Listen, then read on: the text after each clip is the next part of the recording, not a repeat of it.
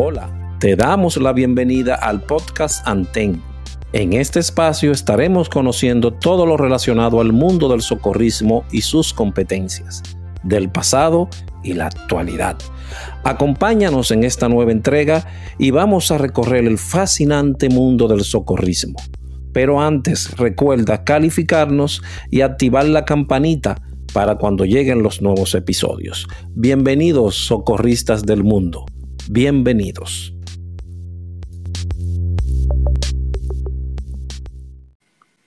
Dime. Ok, ok. Merecer la vida no es callar y consentir tantas injusticias repetidas. ¿Qué fue? Es una virtud, es dignidad y es la actitud de identidad más definida. Eso de durar y transcurrir no nos da derecho a presumir, porque no es lo mismo que vivir, honrar la vida. Bienvenidos a otra entrega más de Todo tenemos una historia que contar. Hogando. Buenas noches. Gracias, Santiago, por tan elocuente frase. Muy buena. Recuerda, me hace recordar el pasado. Hoy tenemos en cabina a un invitado que llevo muy prendado del corazón, muy especial. Eh, ¿Cómo decir? Es hermano cruzrojista, compañero de trincheras, amigo, compadre. Esta noche tenemos al licenciado Raúl Santiago González Pantaleón para hablar de sus peripecias y su pasado por tan, iba a decir infame, tan famosa institución. Adelante, Santiago. Bienvenidos a nuestra cabina, señor Raúl González. Gracias por la invitación. ¿Me están escuchando? Sí, perfectamente, Raúl. Ok. Raúl, ¿en dónde naces como dominicano activo, diríamos? No, na nací San Francisco de Macorís, provincia de Duarte, en el año 1973, en el mes de abril. El Día de los Tontos en Estados Unidos, el día primero aunque mi familia vivía en Salcedo, eh, para esa época, nosotros nacíamos en San Francisco de Macorís, aunque todos mis hermanos están declarados en Salcedo, yo estoy declarado en San Francisco de Macorís. Luego, sí, mi mamá, que era profesora eh, de secundaria, como estaba haciendo la carrera de Derecho, pidió su traslado a San Francisco y a finales de los años 70 nos mudamos al municipio cabecera, San Francisco de Macorís, donde ahí hice la segunda etapa de mi niñez, prácticamente hasta la adolescencia, luego de venir para Santo Domingo. Un paso difícil para un joven de esa época ir a la capital, me imagino, ¿verdad? Bueno, ¿qué te digo? no obstante, esa en esa época el país, igual que la capital, era un patio. La gente, la ciudad llegaba hasta la Churchill. Yo recuerdo que en esa época, después de Metalón, todo eso eran fincas. Y ni hablar de Villamella, después que tú cruzabas el puente, todo eso era prácticamente subrural. En el este estaba, qué sé yo, el Sancho Sama, los Minas, pero después para allá, todo eso también era. Y sí, eh, fue una transición, pero como yo venía ya de un, de un, de una sociedad eh, con cierto nivel de violencia, como San Francisco de Macorís, el miedo no era una opción, ni el miedo a la dificultad, y bueno, uno tiró para. Ok, Ogando, ¿alguna pregunta? Claro que sí. Quisiera saber, Raúl, porque pese a que tú y yo hemos compartido tantas historias juntos y nos conocemos prácticamente de cabeza a pies en, navegar por la ciudad capital y diferentes actividades que desarrollamos juntos, me pica la curiosidad por saber de dónde atribuyes te nace el sentido altruista. Bueno, es complicado decirlo, complicado decirlo, pero a la vez fácil. Lo heredé de mi papá. Mi papá eh, era una persona bastante desprendida y siempre estaba pendiente del bienestar de los demás, incluso poniendo en riesgo a veces el, el de él y el de su familia hasta cierto punto. Y nada, o sea, como te digo, en esa época donde uno pasó la niñez eh, y todavía el vecino le cruzaba el plato de comida al otro vecino cuando sabía que había malaria. Y así por el estilo, o sea que la, la solidaridad era común, o sea, no, era algo extraño. Y, nada, y a partir de ahí no, no, fue fácil, no fue difícil, perdón, eh, yo adaptarme a lo que fue el movimiento de la Cruz Roja en ese sentido. Recuerda que tu altruismo no es polifacético, porque no, no fuiste solamente a una institución a allá al Estepa de las Flores. También estuviste allá en el, en, el lugar de donde se toman las mangueras y participaste también ahí, si no menos recuerdo. Sí, sí. Eh, pero ahí, bueno, ahí pasaron varias cosas. Yo, un momento de, de incertidumbre y de un ambiente, digamos, un poco tóxico, en esa época allá en Miraflores, eh, decidí irme allá eh, porque tenía ya unas amistades. Primero entré a la Guardia Voluntaria y nada, luego me picaron el ojo, me, eh, me, me embaucaron para entrar a la unidad de rescate, salvamento acuático y todas esas cosas, que era una élite o fuera, siempre ha sido la élite del cuerpo de bomberos, entonces, nada.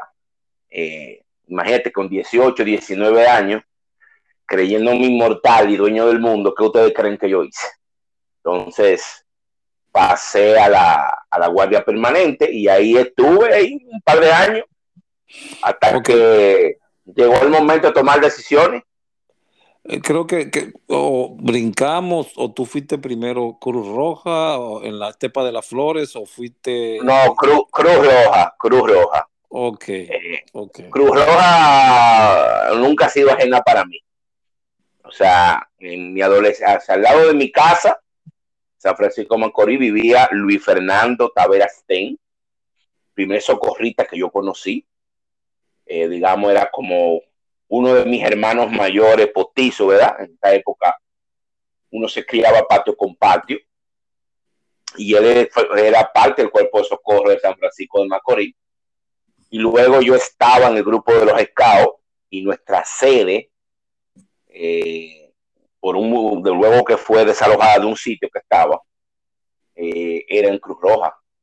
Y cuando había inundaciones en Villarrío y todas esas cosas, ya para esa época, ya yo con 15, 16 años, yo sabía quién era Miguel de la Rosa, Tahualpa, Edwin, Valverde, toda esa gente yo sabía quién era, porque yo no era ajeno, o sea, ellos iban ahí a San Francisco de Macorís, pero yo era un muchacho. Y que tenía interés por entrar a Cruz Roja, en ese momento, no.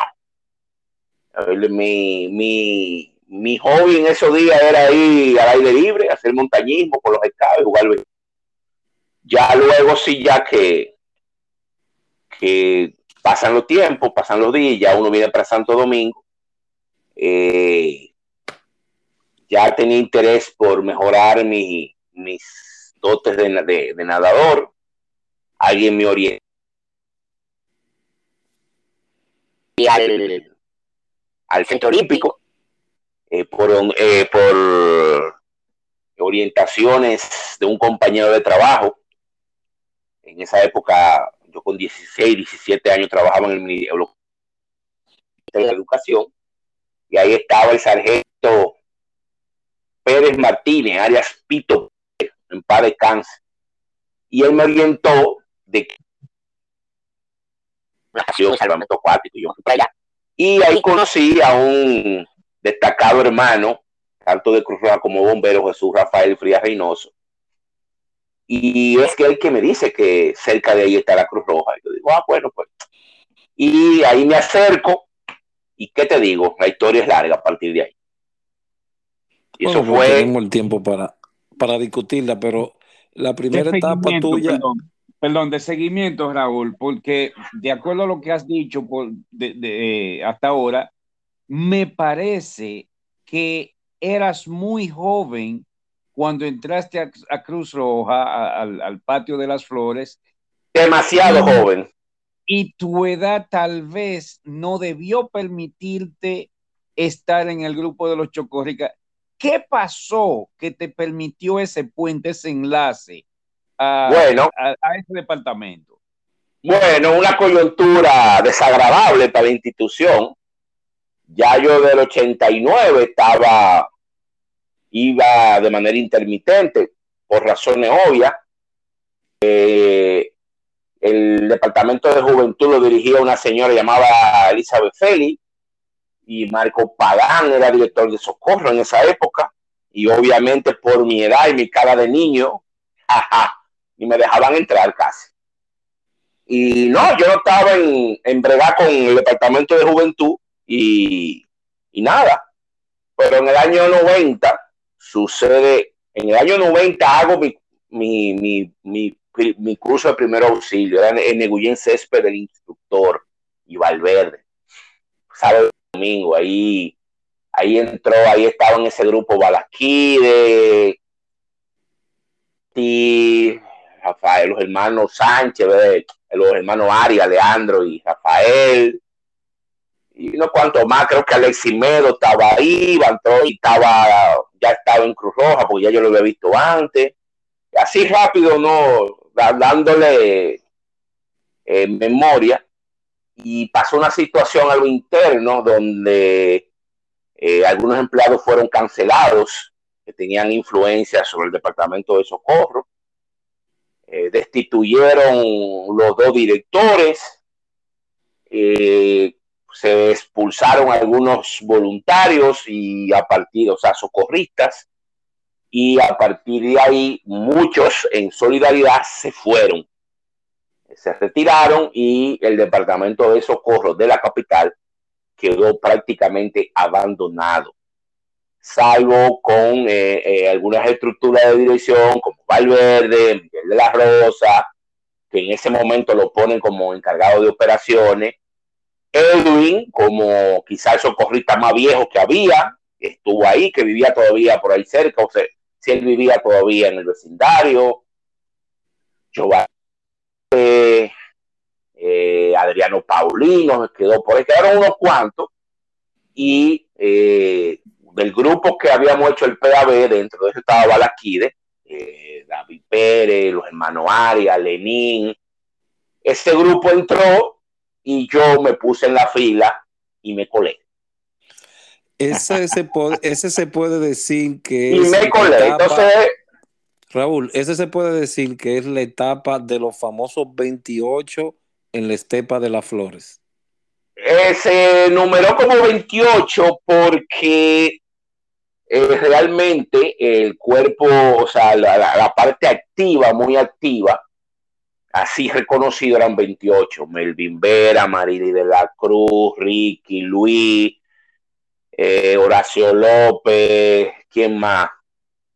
Eh, Difo, Neguyen. Pero Neguyen ya estaba en irse, él estaba en, otra, en otra línea. Ana Frank, Raiza, Lee, o sea, mucha gente. Aunque Raiza y, y, eran eran doble gente en el sentido de que ellos estaban en los bomberos. Ellos estaban allá y estaban aquí. Y bueno, dijeron 28, pero fueron más. Eh, fueron más personas. decidió no, no volver. Pero al final había un grupo, del grupo de los sábados y los domingos, donde yo me gradué, en mi primer PAB. Eh, en ese grupo que reclutaron, eh, yo me quedé. Eh, tengo que agradecerle a Edwin. Edwin me protegió. pues no era el agrado de algunos de los directivos por mi juventud y por lo inquieto que era, pero tengo que agradecerle eso a, a, Erwin Robert, que me protegió y, y, y, me colé. Pero yo era muy, era, muy muchacho, creo que cumplía 17 en el 90 o 16, qué sé yo, no me acuerdo, creo que 17 y eras de los más mayores, porque según cuenta la historia, habían otros más jóvenes que tú todavía en el departamento de socorro. No, Francisco y, Francisco y Edward estaban en juventud, pero ¿qué pasa? Ponen a su hermano, al ingeniero Gustavo Isidro, de director de socorro, en ese proceso, y más adelante, no en ese momento, más adelante, Francisco sí comienza a participar porque su hermano se lo permite. Pero Francisco y yo somos de la misma edad, creo que Edward es el que más viejo es más joven, que un año o dos menos.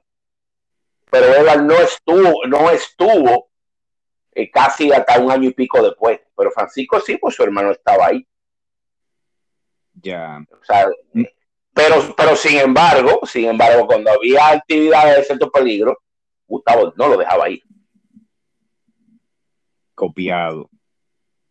Eh, he notado y también creo que era muy común eh, y parece que así ha sido en todas las épocas, que uno siempre tenía un padre y por lo general un padrino, podría ser el mismo. Padre nos referíamos al, al instructor oficial que daba tu curso y padrino aquel que por algún tipo de cualidad que veían en ti te protegían, porque no sé, siempre hubo algo, un je dentro de la institución que eh, siempre querían sacar a esto, empujarlo hacia afuera, no darle participación, pero el padrino o el padre eh, te protegía y te metía, te colaba en lo que podía, etcétera. ¿Fue así también para ti? Sí, esencialmente sí, así mismo. Eh, pero no, fue un, no fue tan complicado. pues ya al quedarme ahí, pasó el tiempo, y llegué a la mayoría de edad y ya ahí no podían eh, forzar el mingo conmigo. Pero sí fue así, eh, fundamentalmente Edwin, que quedó prácticamente como, y lo designaron como su jefe de operaciones. Y, realmente yo, yo estuve bajo su sombra por un buen tiempo. Eh, ahí en ese sentido. Y por ahí pasó el tiempo y bueno, llegó el tiempo que ya yo era mayor de edad y ya ahí era impostergable. Puedes, puede Raúl nombrar los directores de socorro por los cuales, con los cuales tú estuviste. Bueno, cuando me acerqué la primera vez, eh, era Marcos Pagán. Eh, ya eh, ya cuando llené mi ficha oficialmente, creo que fue ese octubre, noviembre del 89, me parece, que llené la ficha, inclusive recuerdo perfectamente que fue don Luis Hernández, que estaba ahí, eh, que la, la, oficina de, de, socorro estaba ahí, donde una vez fue el dormitorio. Eh, yo llené la ficha y Pagán era el director. Eh, bueno, llegó diciembre, en diciembre yo casi no fui por ahí, en enero ya me integré, comencé el primer curso y vino la crisis, que eso fue temprano, fue febrero, bueno, fue prácticamente un mes antes de Semana Santa. Wow, o un mes antes de Semana Santa eh, destituyeron a Pagán, pero a lo destituyeron antes de la crisis, lo que yo no recuerdo por qué fue. Me parece que fue por algún tipo de situación eh, media complicada. Eh, algo que no, o sea, algo no institucional, pero parece algo que rompió la barrera de lo ético, no recuerdo bien. Pequeña, pequeña acotación ahí, era la época o eran las épocas en que los voluntarios abajo no nos enterábamos de nada de lo que sucedía en la segunda planta. So, si tú no, lo sabes, olvídate que eso no era de, de, conocimiento común. Mira, creo que en algún momento lo escuché, pero realmente yo no me acuerdo. Lo que pasa es que Pagán era una persona muy... Yo no sé quién fue que enseñó a quién. Eh, era muy, muy estrambótico, muy, qué sé yo. Déjalo de sí, sí, o sea, eh, te hablaba, como diría nuestro amigo Olivares, montando operaciones. Entonces, era muy operacional. Era muy operacional, entonces tú no sabías cuándo, eh, dónde la verdad pasaba a ser ficción, dónde la ficción se convertía en verdad. Entonces, ahí yo no sé. Entonces, a él lo, lo cambiaron. Quizá, quizá Valverde puede dar luz, eh, dando luz a eso para, para ver qué fue, pero ya eso fue ahí. Eh, me parece que tuvo que ver también con la destitución de la directora de juventud. Aparentemente yo tenía una relación personal que se tornó tóxica y por eso fue, ahora que me acordé, ya, ya fue, fue, fue por eso, ya me acordé. Ok. ¿Quién era la directora? Después de Pagán, ¿quién sigue? No, no, ¿quién era el director de la de la, de, la, Miraflores en ese entonces? Eh, María Rosa. Ok. No, la directora ejecutiva. Eh, directora ejecutiva. fue, bueno, cuando yo fui los primeros días, era Nadine Curi y cuando ya estaba en proceso de, estaba la doctora Beriel. Habían, habían designado, no me di cuenta cuándo pasó eso, cuando fui la primera vez, los primeros días de Nadine Curi, y luego que estaba en otras cosas, eh, estaba todavía jugando béisbol con la Liga Manuel Mota, estaba nadando, casi no usaba, qué, qué sé yo, pasaba una, una vez cada dos meses. Iba, y era, perdón, quiero retomar porque alguien hizo una pregunta primero, luego en el medio de, la respuesta hizo otra pregunta. Eh, retomemos los directores de socorro desde tu entrada hasta tu pequeño hiato y, ¿por qué no? Luego de que retornas del hiato, el, los, los directores subsiguientes, por favor. Bueno, eh, Pagán, Gustavo, eh, luego Máximo Canela, ahí yo salgo un tiempo, casi dos, pudiera ser, qué sé yo, dos años, tres años, no recuerdo, tengo que calcular bien. Cuando regreso, regreso y le pido entrada a Edwin, que era el director. Luego de Edwin ponen a Sergio, me parece, ahí ustedes me pueden ayudar. Claro. Eh, Edwin vuelve y sustituye a Sergio. Eh, después, ahí yo perdí porque hubieron tantos cambios ya a finales de los 90. Creo que ahí fue Miguel en un momento. Eh, después de Miguel, creo que pusieron a Máximo otra vez, volvió y salió. Máximo lo pusieron fue ya con, con, con Ligia. Lo pusieron un tiempo y pasó una cosa y lo, y lo sacaron por la puerta de atrás, ni cuenta nos dimos cuando lo sacaron.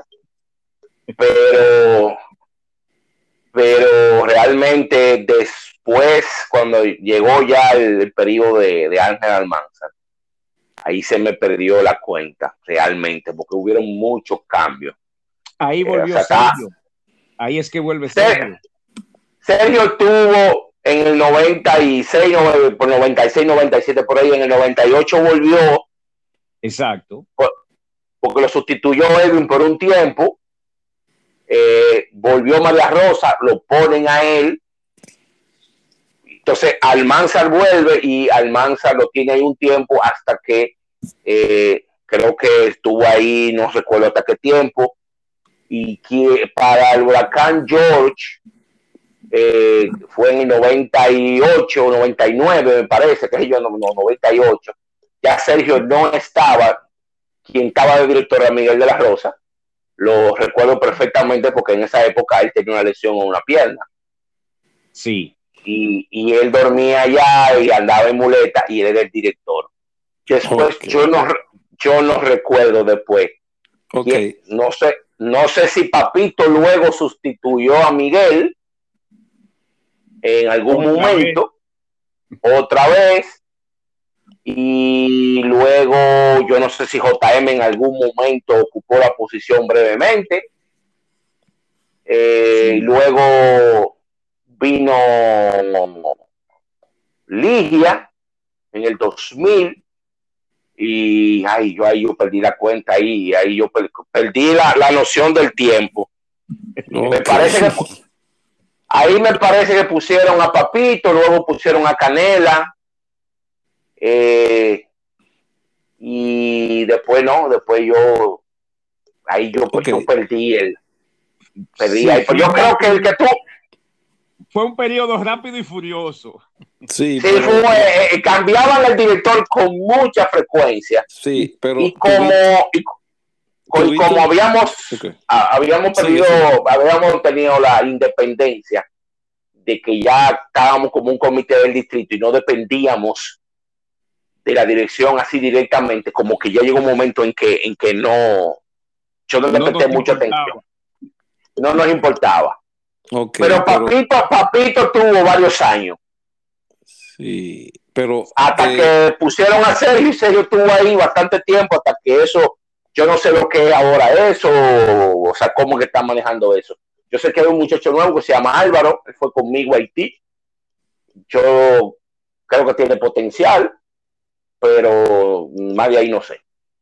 Ok, para, para dar honra a esos señores del fuego, eh, porque tuviste un tiempo ahí. ¿Podrías eh, extrapolarte allá y entonces hablar un poquito también de esa eh, rica aventura que tuviste ahí también? Digo yo, porque aunque estemos, en, el espacio de las flores, también le toca un poquito de espacio también al fuego, creo yo, ¿verdad? Porque fuiste bueno, por cuántos años fue como por casi tres años más o menos. Y duré uno en la voluntaria y duré casi dos en la, en la, unidad de rescate. ¿Pago? ¿Te pagaban por eso? Eh, sí, sí, como estaba unidad de rescate me pagaban. De, hecho, e, en esa época, unidad de rescate, un, un, un raso ganaba más con policía. Ok. ganaba más con policía un policía ganaba 500 pesos y nosotros ganábamos 700, más un especialismo de 300 pesos. Yo cobraba casi mil pesos en esa época. Mucho dinero. ¿Y tuviste, ¿Y tuviste muchas capacitaciones ahí, Raúl? Mira, capacitaciones formales no, no la tuve casi. Eh, ahí eh, realmente eh, fue quizá para mí la mejor escuela.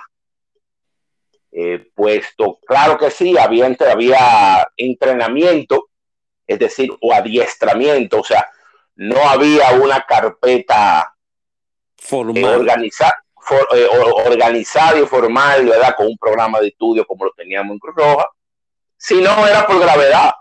O sea, eh, hoy va a Manguera, vamos a trabajar Manguera, hoy vamos a hacer rapel, vamos a hacer rapel. Te daban quizás algún folletico, una cosa.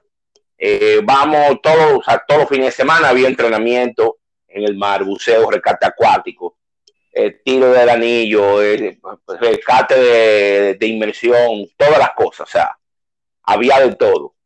A veces no, íbamos a la estación 3 y ahí había práctica con, de, de extinción de incendios, o sea, no había una formalidad en el entrenamiento, sí había academia siempre, como se le llamaba, pero mentira, eh, era más adiestramiento que otra cosa. Fundamentalmente cuando había nuevos reclutas. Ok, pero no había un entrenamiento diario de natación ni nada. Era solamente nadar los fines de semana y ya. No, no era nadar, no era nadar. Era eh, rescate. No, no, no, no, porque ahí tú no, ahí no, ahí tú no podías llegar sin saber.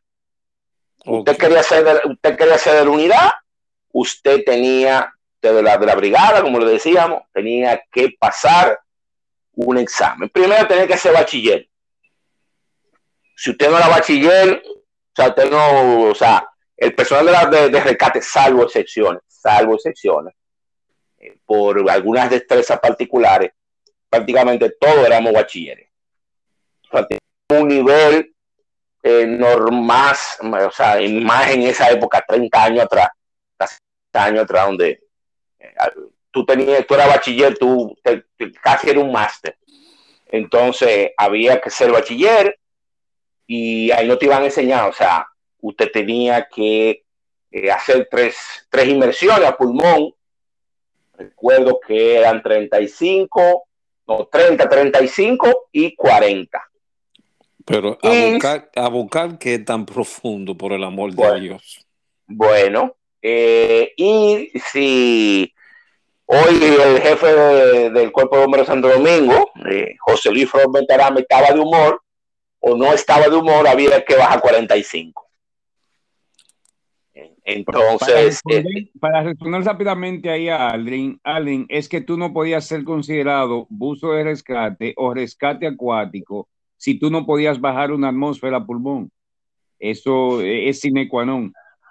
Sine qua non. Entonces, entonces, exactamente 33 pies. O sea, tú tenías que, tú tenías que bajar una mofra, 33 pies. Más de arriba son dos. Entonces, eh, nada, eh, o sea, tú tenías que saber nadar, o sea, tú tenías que eh, tener bueno, o sea, tener mucho conocimiento en seguridad acuática, no en salvamento acuático, seguridad acuática. Ahora ya, el salvamento acuático sí ya la practicábamos, sí ya la ensayábamos, pero ya era una rutina entre nosotros. Y normalmente... De, seguimiento, Raúl, perdona. ¿Cuáles eran los requisitos para poder aspirar a ser de esa unidad, de ese, de ese escuadrón, digamos? Lo primero, eh, eso era como la mafia, o es como la mafia. En esa época era como la mafia. Ahí no entraba todo el mundo y después que tú entrabas, Andy no te dejaban salir. Tú tenías que, tú tenías que irte del cuerpo. Salvo, salvo excepciones, todo el que entró en la unidad, para poder salir de ahí, tenía que irse a. El requisito, como te dije, eh, normalmente, normalmente la mayoría son reclutados desde afuera. En excepciones, algunos que ya están, que son bomberos, han pedido entrada. Han, han pedido entrada. En el caso mío, en el caso mío, yo fui reclutado. Yo estaba en la, cuando era voluntario, estaba en la línea de fuego, pero ya por Ricky Fría, que había sido ya sargento de la unidad de, rescate, pero ya estaba en lo voluntario, estaba trabajando en otra, en otra parte, también me orienta y yo también participo en la unidad de rescate. Entonces, habíamos un grupo que íbamos y ellos seleccionaban entonces, en esa época quien era el comandante era Juan Eduardo Espinal, Aria Blanco, él se fue de los bomberos, se quedó Mamerto, Mamerto no, yo no le gustaba mucho y me tuve que quedar un tiempo apagando fuego, en lo voluntario. Mamerto se fue por un incidente que sucedió, él y otra persona, otro de la unidad de rescate de los bomberos, y ahí también se dio una coyuntura desfavorable que me benefició a mí. Entonces se abrió el reclutamiento, ya Erame me conocía, ya había nadado conmigo, ya yo había participado con ellos. Ponen a, Felipe Bienvenido Santiago Peguero, como comandante de la, de la brigada y eso me abrió el camino y yo entré a la, a la al, al, al pool para examinarme, pasé, inclusive eh, eh, eh, el, el, mérito que me habló, me abrió mucho la puerta, era la parte de, que yo manejaba el tema de las emergencias médicas, que la unidad de rescate eso casi se practicaba. Y llegó un momento que quien, quien llevaba la voz cantante en un accidente era yo, inclusive por encima de, del sargento o del oficial que andaba. O sea, después que ya yo estaba oficialmente en la unidad, a los pocos meses ya, o sea, había una rutina, si había un accidente. Eh, el GAME era mi comandante, era sargento de tres y él, pues, Raúl, a mí era que me tocaba, o sea, la decisión no la tomaba yo. En esa parte. De esa experiencia ahí, eh, hubo alguien utilizando, como dicen por ahí, en la nueva temática de influencer, que te influyó estando en los bomberos, que tú viste a esa persona y dijiste, conchole, quisiera ser como esa persona, si ese tigre sabe nada, sabe de rescate, sabe todo, algo así. Mm, eh, no, no, yo siempre anduve detrás de la sombra de, de, de, de Ricky, de Jesús Rafael Frío. O sea, eh, el nivel de, de, de, de las capacidades de Fría, en todo el sentido de la palabra, son enormes. Eh, Fría jugaba polo, fue entrenador del equipo de polo, eh, nadador por excelencia, eh, muy competente, muy capacitado, siempre un paso adelante. Yo siempre tuve, su, estuve tras, tras su, su camino, o sea, él me trazó el camino, el camino yo lo seguía a él, o sea, lo, lo, lo, usaba de guía en ese sentido, porque era muy competente. Y un caballero.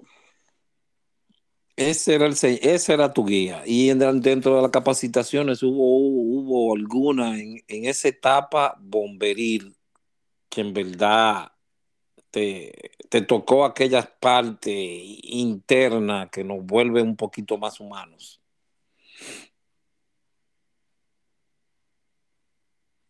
Hello. Raúl. Ay, no. Parece que se le interrumpió la transmisión a Raúl. No, pero, yo estoy oyendo, yo estoy oyendo a ustedes. Ah, perfecto. Ah, ah, continúa, continúa. Yo, yo lo estoy oyendo. Eh, no, Peguero en, el sentido familiar, o sea, Felipe Peguero era como un papá para muchos de nosotros. Ok, en eh, cuanto a las capacitaciones, ¿hubo alguna que realmente... Bueno, eh, Peguero... Más? No, Peguero, porque Peguero, aparte de comandante de unidades de era encargado de, capacitación, o sea, él era encargado de lo que llamaba la academia, ahí en los bomberos. Y en sentido general, él fue que más influyó eh, en ese sentido, en, lo que tenía que ver con la, sensibilidad, los valores éticos y los valores morales. Claro, habían otras, habían otras personas, ¿eh? los bomberos, en las cuales uno también aprendió mucho que uno respetaba, respeto todavía, porque muchos están vivos, ya viejitos, pero están vivos, y eran gente con mucha, con mucha experiencia y mucha competencia. Y son gente con la que uno aprendió no solamente lo que tiene que ver con los seres bomberos, sino eh, lo que era el don de mando, dirigir personal, todas esas cosas. Uno la vio con esa gente fueron, y fueron gente que cuando se fueron, cuando le tocó retirarse, se fueron eh, con todos los honores. Son gente que influyeron en uno positivamente. Como por ejemplo el comandante Coma, Manuel Aníbal Coma, que era una persona con unos valores éticos de lo que deben hacer las cosas y una disciplina íntegro. Y cómo él dirigía todo lo que tenía que ver con, la guardia permanente, que un tiempo se llamó así, que después se llamó área de operaciones. Y él era una persona que también influyó mucho de manera positiva en lo que soy yo hoy. Ok, ¿qué tiempo? bueno, me dijiste tres años. ¿A qué se debe entonces ya tu partida de eh, bomberos? No, ya la universidad. Yo entré a estudiar en la universidad eh, el horario, eh, en algún momento eh, se estuvo hablando de que iba a haber una tercera, un tercer grupo de la unidad de rescate, o sea que nosotros trabajáramos un día sí y dos no, eso nunca ocurrió, por razones que no hay que discutirla aquí. y nada, ya yo tenía dos semestres en la universidad, eso se me complicaba mucho. El primer semestre a mí no me fue muy bien, no me fue muy bien.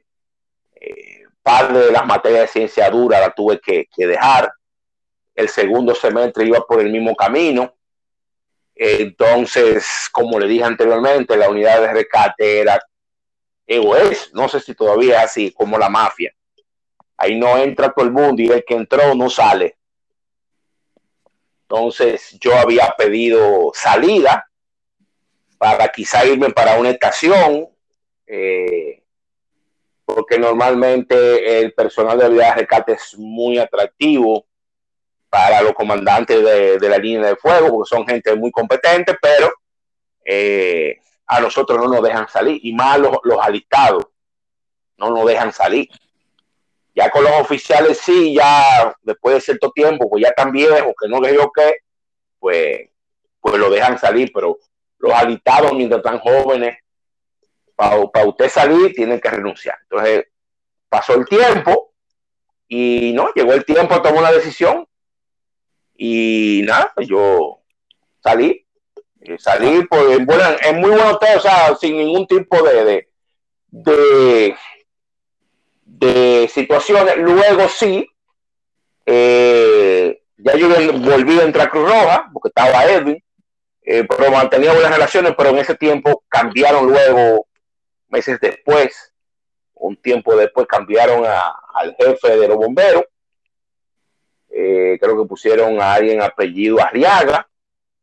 Y parece que el ambiente se puso un poco tóxico y y bueno, la relación con, con, con eh, allá con el cuerpo se fue enfriando, ya que estaba en la universidad, estaba metido más en Cruz Roja y, y ya, o sea, eh, no era el mismo ambiente de que yo iba a cualquier momento, no había problema. Entonces, no, no, ahí no, ahí no, te, no, no volví más. Ya ahí terminó mi relación con, con los bomberos, así eventualmente, cuando ahora pusieron a, a Erasme, yo fui a, saludarlo y a felicitarlo, tuve un rato, eh, a veces hablan por teléfono, pero yo no, no, no, ya no tengo así un, una relación ya directa con, con, con ellos. Y mira que la mayoría de los que están dirigiendo fueron gente que fueron promoción mía todos. O algunos fueron comandante mío en algún momento. Ya ahí regresas entonces a la, a la Miraflores. Sí, ahí, Sí, ahí regreso Miraflores. Allí volvemos otra vez a involucionar, a comer, a alimentarnos de bayas y frutas dentro Más o del menos. patio, algo así. Más o menos. Más o, menos. Sí. Entonces ahí entras, regresas y ya como que entra al voluntariado, tiene alguna posición o simplemente entra al voluntariado. Eh, vuelvo y digo, eh, a él yo le debo mucho. Eh, yo le pedí entrada. Él pudo haber dicho que no. Pero dijo que sí. Y me, reconoció todos mis años. Y no, yo no entré con un rango bajo, yo entré eh, con, con, alguna, con algún puesto de mando, si podemos decir, entré y, nada, ustedes saben la historia, porque ustedes estaban ahí.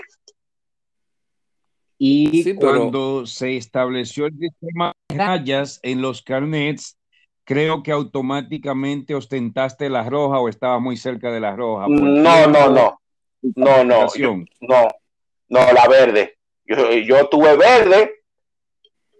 Eh, eh, fue la verde que yo entré, yo nunca tuve la roja. Lo que pasó fue que en algún momento, creo que en esa época tú saliste, te fuiste de vacaciones, eh, eh, prácticamente el socorrista de mayor rango era yo, mano derecha de Edwin, y nada, él se, inventó un rango y me hizo en personal, digamos, el primer encargado de, los voluntarios. Se, inventó ese, ese rango porque eh, él necesitaba que las cosas funcionaran y si yo no tenía un rango específico, habían algunos que me iban a poner resistencia. Luego de estuve en ese rango, eh, pues ya las cosas se iban a facilitar. Pero yo, eso fue así que me mantuve siempre. Raúl, una preguntita ahí mismo. a mí me parecía cuando te conocí que tú eras una persona que tenía amplios conocimientos sobre los primeros auxilios. Sin embargo, no sé si nunca te decantaste por la línea de instrucción o a qué atribuyes que se te hiciera difícil haber alcanzado el rango de instructor. Mm, bueno, realmente, eh, te voy a ser sincero. Yo entré, o sea, al final cuando Aldrin y tú dijeron, bueno, vamos a ser un instructor, yo accedí fue por gravedad, pero realmente la parte de instrucción en primer auxilio a mí realmente no era mi interés así muy particular. Además de que eh, Alejandro Valverde normalmente le daba prioridad a los muchachos que estudiaban medicina. Eh, eso da mucha vuelta. Entonces, además de que ocuparme de las, la parte, ¿verdad? Como de lo que tiene que ver con las operaciones, los servicios y la cosa, te ayudaba a ti, ayudaba a él, después tú saliste, muchas cosas caían sobre mí y realmente eh, el tiempo no me podía abrumar porque el tiempo tenía que, administrarlo. Entonces, luego sí se dio la oportunidad, yo, entré, pero realmente eh, no, no, no quise echar esa batalla en ese momento porque realmente no, no sé si era lo que me interesaba en ese momento. Entiendo. Gracias. Entonces, después de ahí, ¿qué continúa haciendo Raúl González en esa etapa? Porque vivimos, se vivió muchas etapas, hubo una etapa dentro de la misma Miraflores que fue la etapa revolucionaria, Valverde sufrió, mucho, Valverde sufrió mucho esa etapa, pero no era la etapa revolucionaria de conflicto. No, mira, acuérdate que estaba, eh, estaba la, ley, la ley vieja. Acuérdate que estaba la ley vieja. El uso de los tichel, que Valverde eh, se encoleraba bastante cada vez que nos veía con, tú sabes, el Che y esta gente. Y entramos en esa etapa después de ahí ya con Olivares continúas haciendo alguna otra gestión porque ahí se divide entonces la primera etapa y después tenemos que pasar a la de eh, distrito. Bueno, bueno, yo con Edwin me mantuve a su lado eh, hasta el año 96, cuando designan a la persona aquella del partido aquel como director ejecutivo. Eh, a mí se me dio una orden de que debía hacer algo. Yo lo hice, hice lo que tenía que hacer. Recuerdo que vino la policía. Ahí estaba inclusive el hermano Polanquito, había un grupo. A mí se me dio una orden, hay que hacer tal cosa. Luego esa persona se negó, dijo que no me había dado esa orden. Y hasta ese día, eh, ya, o sea, ya fue otra cosa. Porque la lealtad, no, porque la lealtad es un camino doble vía. Desmontaste el altar, te entiendo. No, no, lealtad no, porque no, eh, nadie es perfecto en la vida. Y yo sé cuáles son mis defectos, pero también yo sé los defectos de los demás. Yo sabía cuáles eran los defectos, pero yo no podía hacer nada. Mientras yo no cayera en esos errores, a mí no me importaba, porque yo no era quien para juzgarlo, o a él y a muchos más. Pero ahí sí es así, no, porque eh, eh, yo sé lo que él me dijo que hiciera. Y como quizá él pensó que yo no lo iba a hacer, pues yo sí lo hice, entonces entró en miedo, entró en pánico, no supo lo que iba a hacer, ahí y bueno, y ahí tomamos un camino diferente. Creo que estuvimos juntos en esa actividad, pero cierto, es, es cierto, eh, a partir de ahí yo también empecé a ver dicha persona con otros ojos. No, no, no, yo no, no, no. Eh, creo que después de eso, yo creo que yo duré como cinco años que no le hablaba. Yo después de eso, yo duré, como duramos unos cinco años sin hablarnos. O sea, ese día, ese día ya, o sea, ese día él ya, o sea, pero no, no recuerdo en ese inter... No, no, no, claro, porque la lealtad es un camino de doble vía. Sí. Ok. Raúl, eh, me, pare, yo, me parece conocer la respuesta, pero una vez ya que pasó la etapa de las guerras intestinas, cambia, pudimos lograr en, en combinación con todos los entes y agentes del cambio de la ley, y ya estamos más sosegados, estamos posicionados, cada quien tiene un, un, rol que cumplir. De ese momento a la próxima hecatombe, que fue, podemos decir que fue la etapa creativa porque, y quería retomar esto porque lo habías dicho de soslayo, pero lo quiero especificar. Previo a principios de los 90, todas las instituciones basaban su entrenamiento casi todo en tradición oral. No había un folletito, si había un folletito eran dos hojas, si eran más de poca, co poca cosa, po poca cosa. Exacto, era tradición oral, como vos dijiste, eh, eh, adiestramiento, entrenamiento, piña, hablar, charlita, pero ya que estamos en la etapa creativa, ¿cuál crees tú, y esta pregunta se me ocurrió hacerla el día pasado, ¿cuál crees tú fue tu opus magna, tu mayor creación dentro de esa etapa creativa, valga la redundancia, en el patio de las flores? No, el, no la creación no mía, la creación fue tuya, que fue la formación básica. Eh, yo, nunca, es que...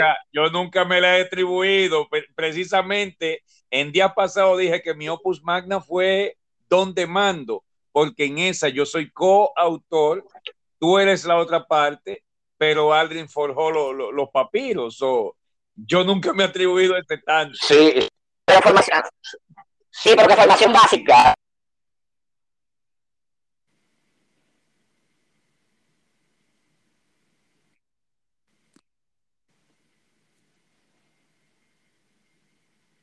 Yo no te escucho. Si puedes repetir, por favor.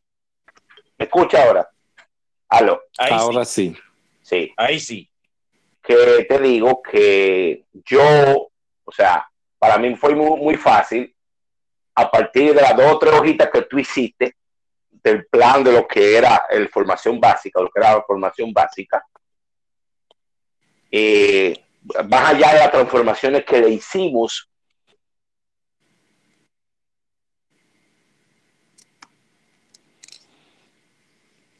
Se fue de nuevo, Raúl. Repite de nuevo, por favor. Simplemente la desarrollé. Y lo convertí. Lo... Dígame. Perdón, no, no, sigue. tú decías que formación básica, eh, ahí se te perdió. Luego, cuando lo retomaste, dijiste, más allá del el programa que tú hiciste y las transformaciones que le hicimos, porque es cierto, no fue eh, formación básica, no fue desde el principio hasta el final lo que fue, si no sufrió varias transformaciones. Entonces ahí tú decías, por favor, continúa. Exactamente. Eh, a partir de ahí, o sea, para mí fue muy fácil y eh, formación básica se convirtió, digamos, en el buque insignia del cuerpo socorro, porque se daba, se, daba un fin de semana. O sea, tú podías, en un momento de crisis, tú tener un personal con un mínimo de competencia para trabajar y eso se dio y, y, pese a la resistencia de algunos sectores a lo interno, eh, el, el, curso, o sea, la capacitación se instauró y era, era una, un, una herramienta elemental, o sea, no, no básica, elemental del cuerpo socorro. Cierto, entonces podemos concluir que la, co la coautoría del FOAPES fue tu opus magna.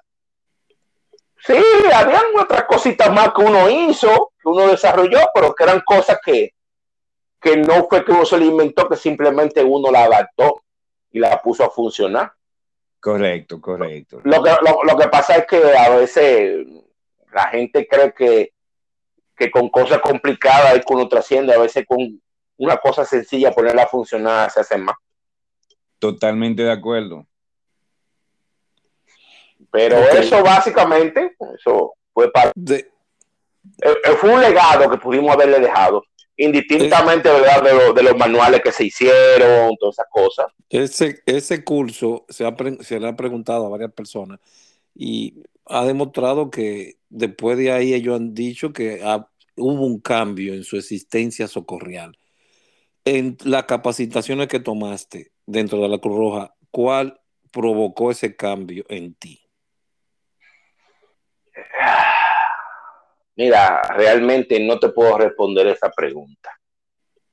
Eh, porque, imagínate, eh, yo hice mi primer auxilio, no es el primer auxilio que, inclusive dábamos nosotros.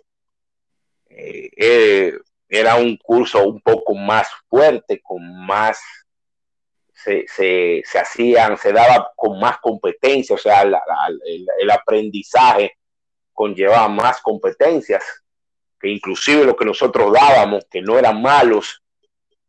Eh, cuando yo di RCP, eh, con Gustavo de, instructor, para mí quizá el mejor instructor de RCP de la historia. Todavía el RCP que yo he adaptado, que he aprendido con el tiempo, fue a partir de ahí. Y participé en muchas capacitaciones más avanzadas de ahí, nada que ver. Eh, así puedo decirte. Eh, la parte de rescate en montaña, experiencia que uno va adquiriendo, todos nosotros, eh, las actividades de montaña que hacíamos después de formación básica, la vida bomberil fue bastante enriquecedora, eh, puesto que como yo estaba en la élite siempre eh, nos tocaba elevar la adrenalina a niveles altos, o sea que ¿qué te digo? No te puedo responder de una cosa determinada, porque hay muchas cosas. Eh. Mi vida en este, en este negocio es la suma de muchas cosas.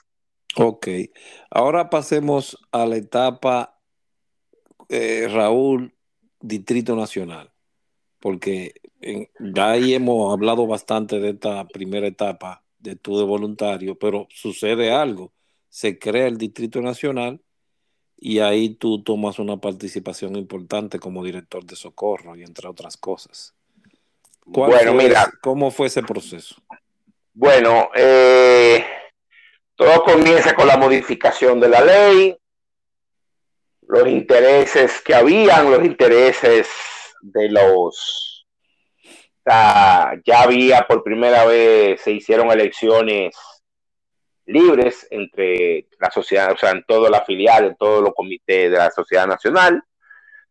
Eh, parte de los estatutos y los reglamentos era una, copia burda de, de, lo que es la Cruz Roja Española, cortesía de nuestro querido amigo y estimado Eduardo Romero. Simplemente fueron cambiando nombres, eh, muchas cosas fueron hechas a la medida para habilitar personas y no te puedo decir si realmente era viable eh, hacer un comité en la capital. En muchos países funciona, como Costa Rica, Colombia, pero no sé realmente si fue la mejor decisión, pero eh, fue lo que pasó. Eh, todos sabemos lo que pasó en, las primeras elecciones. El primer presidente, que todavía hoy es el presidente del comité, nuestro amigo Terreno, eh, tuvo que salir por un tiempo, cerca de seis meses, un año, hasta que pasó lo que pasó en el año 2000. hasta cierto punto una ilegalidad por parte del Ejecutivo, pero lamentablemente nosotros a lo interno eh, habíamos entrado en ilegalidad, eh, eh, pues legislamos a nuestro favor y muchísimas diabluras más. y eh, cuando tú no respetas tu propio régimen, bueno, entonces no esperes que de afuera lo, lo, respete. Entonces, nada, eh, dentro del decreto aquel estaba Terrero. Eh, Terrero ocupa el distrito. Eh, recuerdo que nosotros estábamos trabajando en el sector privado, teníamos una pequeña compañía, nosotros tres, se dio la coyuntura, eh, la idea fue que uno de nosotros instaláramos, se decidió que yo me fuera adelante, yo me fui adelante para eh, eh, explorar el camino y luego te fuiste tú, después de un tiempo entrogando, también vine, entró en el grupo y estuvimos ahí y funcionó. Teníamos equipo, teníamos poder de decisión, la coyuntura no fue favorable por lo menos por los próximos año y medio, dos años, pero eh, las mismas alimañas de siempre, eh, ¿verdad? Se comenzaron a colocar en posiciones estratégicas. Eh, lamentablemente, donde nosotros estamos, creamos mucha sombra y hay mucha gente eh, que no resiste eso. Ahí comenzaron a socavar el chisme, el metepié, el sabotaje, las situaciones, eh, nada. Y por ahí, después ya del segundo año, tercer año, comenzó un proceso de, de declive, pero podemos decir que por lo menos en los primeros dos años y medio, tres años, pudimos tener fácilmente un cuerpo de socorro de más de mil socorristas. ¿Qué se este, hacía? ¿Qué, se, hacía ahí en el ah, Nacional? Bueno, eh, ahí se hacía un FOAP casi todos los fines de semana, se daban cursos de primer auxilio todos los fines de semana, rescate. Eh, aunque fue para mí, yo nunca estuve de acuerdo, pero fue una decisión de Sergio y Yogando eh, crear las unidades separadas, rescate por un lado y un lado la unidad de emergencia médica. La unidad de emergencia médica creció mucho en ese periodo, había muchos muchachos, llegó creo que a tener fácilmente 20, 25 muchachos bien formados, ¿verdad? Con su primer auxilio avanzado, su LS y otras capacitaciones de alto nivel. Creo que en un eh, momento creo que en un momento entre aspirantes y activos habían como 40 o 50 miembros. Sí, sí, sí, sí. Yo te estoy diciendo lo que tenían, inclusive veía una foto en estos días y que creo que fue una grabación de hecho y ahí creo yo conté como 20 y pico. sí. Las grabaciones que se hacían bastante grandes, de unas 50, 60, 100 personas. Nosotros por lo menos en esa gestión, Aldrin, tú, yo, Vine, todos los que nos ayudaron, que estuvieron ahí colaborando. Así a ojo de buen gallero, se, fácilmente se capacitaron, bien capacitados, más de 1.500 socorristas. Sí, de, eh, todo el, eh, eh, de, todo el, Distrito Nacional. No, y de, y de, y de otros pueblos iban. De otros pueblos iban, y, también vine, iba, tú ibas, pero lo que tenía que ver en el Gran Santo Domingo, yo, yo estoy seguro de que más, pero así rápidamente, dándole rewind a las, a las actividades que hacíamos. Las graduaciones, eran graduaciones multitudinarias, habían 100, 100, 200 muchachos ahí en la sede. Y pudiéramos ver que, que, pudiéramos ver que, que, sí, que por lo menos de 1.200, 1.300 muchachos fueron capacitados de tres años. Después, bueno, el país entró en crisis, vinieron situaciones, eh, ya el cambio de gobierno, un cambio de gobierno en el 2004 y la situación se puso peor hasta que eh, poco a poco, poco a poco, poco a poco todos fuimos saliendo. Y yo salí, que me he quedado ahí, porque estoy ahí todavía en la parte directiva, pero en la parte de socorrial ahí participé un poco hasta que yo hice mi, mi, perdón, mi última misión en el 2010 en Haití. Pasaron una, serie de eventos en el cual me llamó a reflexionar. Eran cosas que ya yo sospechaba. Eh, me llevaron a reflexionar prácticamente a dejar el movimiento eh, por cosas que vi en Haití y lamentablemente eh, la presidencia del movimiento en manos de los españoles fue una etapa funesta, muy funesta para el movimiento a nivel general, eh, que vino a subsanarse hace unos cuantos años cuando se designó a nuestro maestro inventor Walter Cotes en la Secretaría General de la Federación para las Américas. Eh, y bueno, y él está en la ONU ahora como colombiano, colombiano, sí, colombiano. Entonces, eh, en Haití yo vi, tuve situaciones de enfrentamiento con delegados internacionales por, por distintas situaciones que no lo voy a discutir por esta área, pero realmente eh, vine bastante bastante desanimado de no de, la sociedad nacional, sino ya del movimiento en sí. El movimiento se, se, convirtió en, un instrumento para buscar fondos. Un instrumento para buscar. Raúl, Raúl, entonces dentro del patio de las flores tú trascendiste bastante porque llegas como voluntario raso, te conviertes en socorrista, pasas a una, unidad élite dentro de una institución hermana, vuelves a la institución que te ven hacer, sirves como directivo, luego diriges un importante departamento para, creo, al final servir entre una dualidad de um, miembro del parlamento más alto y también así impromptu, cuasi delegado, ¿no? Sí, sí, pero ya después del 2010, cuando yo regresé de Haití, ya yo, me ofrecieron irme, irme, yo, yo decliné, o sea, porque realmente lo que vi ahí, eh, realmente yo dije, no, esto, esto está infestado de, de muy mala manera. Entonces, todas estas situaciones que se han seguido dando en los últimos 20 años en el movimiento, eh, todas estas situaciones, lo que pasó recientemente, donde se dieron golpes, o sea, inclusive hablé con, con nuestro hermano fallecido, que para descanse, nuestro amigo Sergio, no sé cómo fue, dónde fue que nos perdimos en el camino y llegamos hasta ahí, donde el movimiento se convirtió en una pandilla. Me pregunto.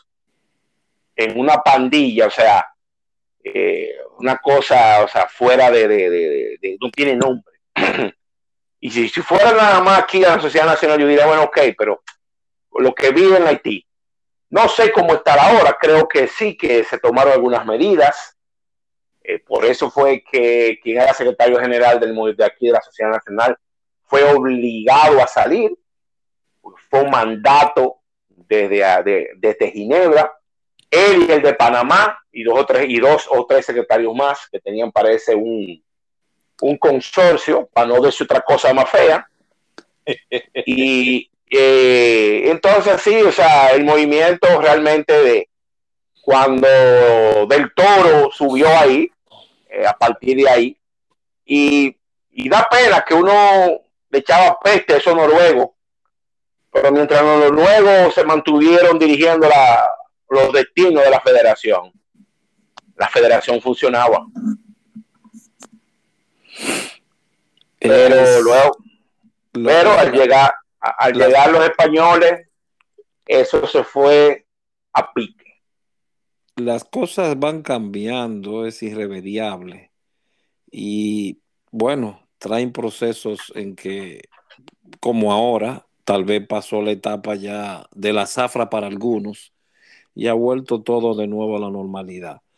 En tu paso por el Distrito Nacional, ¿te sientes satisfecho con lo que lograste ahí entonces? Los primeros dos años sí. Los primeros dos años, tres años fueron bastante fructíferos y, me siento bien conforme. Pero ya los últimos años no. Eh, los, los, últimos años lo considero fallido, quizá una parte por mi culpa, otra parte por la circunstancia. Eh, llegó un momento en que ya no, tú, yo no tenía aliados, estaba solo o estaba aislado, ya había una disposición bien clara de, de, hacerme brincar, de hacerme salir, en que en efecto al final lo lograron, que debía haberlo hecho antes. No sé, o sea, eh, quizás mi error principal fue que querer eh, demostrarle a dos o tres de nuestros amigos, algunos ya fallecidos, eh, que no podían conmigo.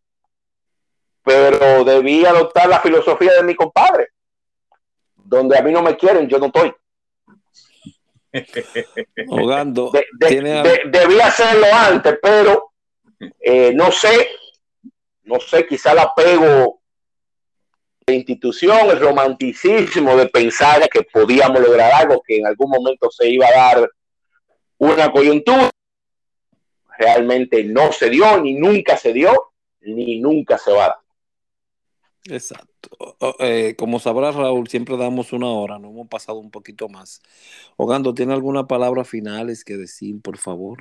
No, solamente eso, sí, lamento que Raúl lo forzaran a trabajar de esa manera, porque en el momento que empiezan a desmontar tu equipo, ya lo que viene no es bonito. Y entiendo tu sentimiento de querer perdurar lo más posible, no solamente por el de yo te voy a demostrar o yo sí puedo, sino también protegiendo tal vez la generación futura la generación que viene subiendo, coño, me gustaría ver a este muchacho terminar esto, me gustaría ver a este muchacho en aquella, en tal posición. Y eso hace que muchas veces uno se sobreextienda. So, entiendo a cabalidad, hermano, pero sí, yo noté eso y es cierto, donde no me quieren yo no estoy, simple. Raúl, unas palabras para cerrar que tengas que decir. No, eh, gracias por, por la entrevista. Eh, espero que les sea de utilidad. Y nada, eh, la etapa, esa etapa quizá, quizá fue una de las mejores etapas de mi vida, esa y la de la universidad, aunque prácticamente fueron juntas, fueron paralelas. Y nada, eh, pese a que muchos de nuestros amigos, hermanos socorristas, tienen, continúan con su apego a la institución y de que en algún momento podremos abrir las puertas nuevamente y volver a hacer lo que era antes, eh, no soy tan optimista. Lamentable, pero eh, como le dije, en, algún momento eh, se perdió el camino y no nos dimos cuenta.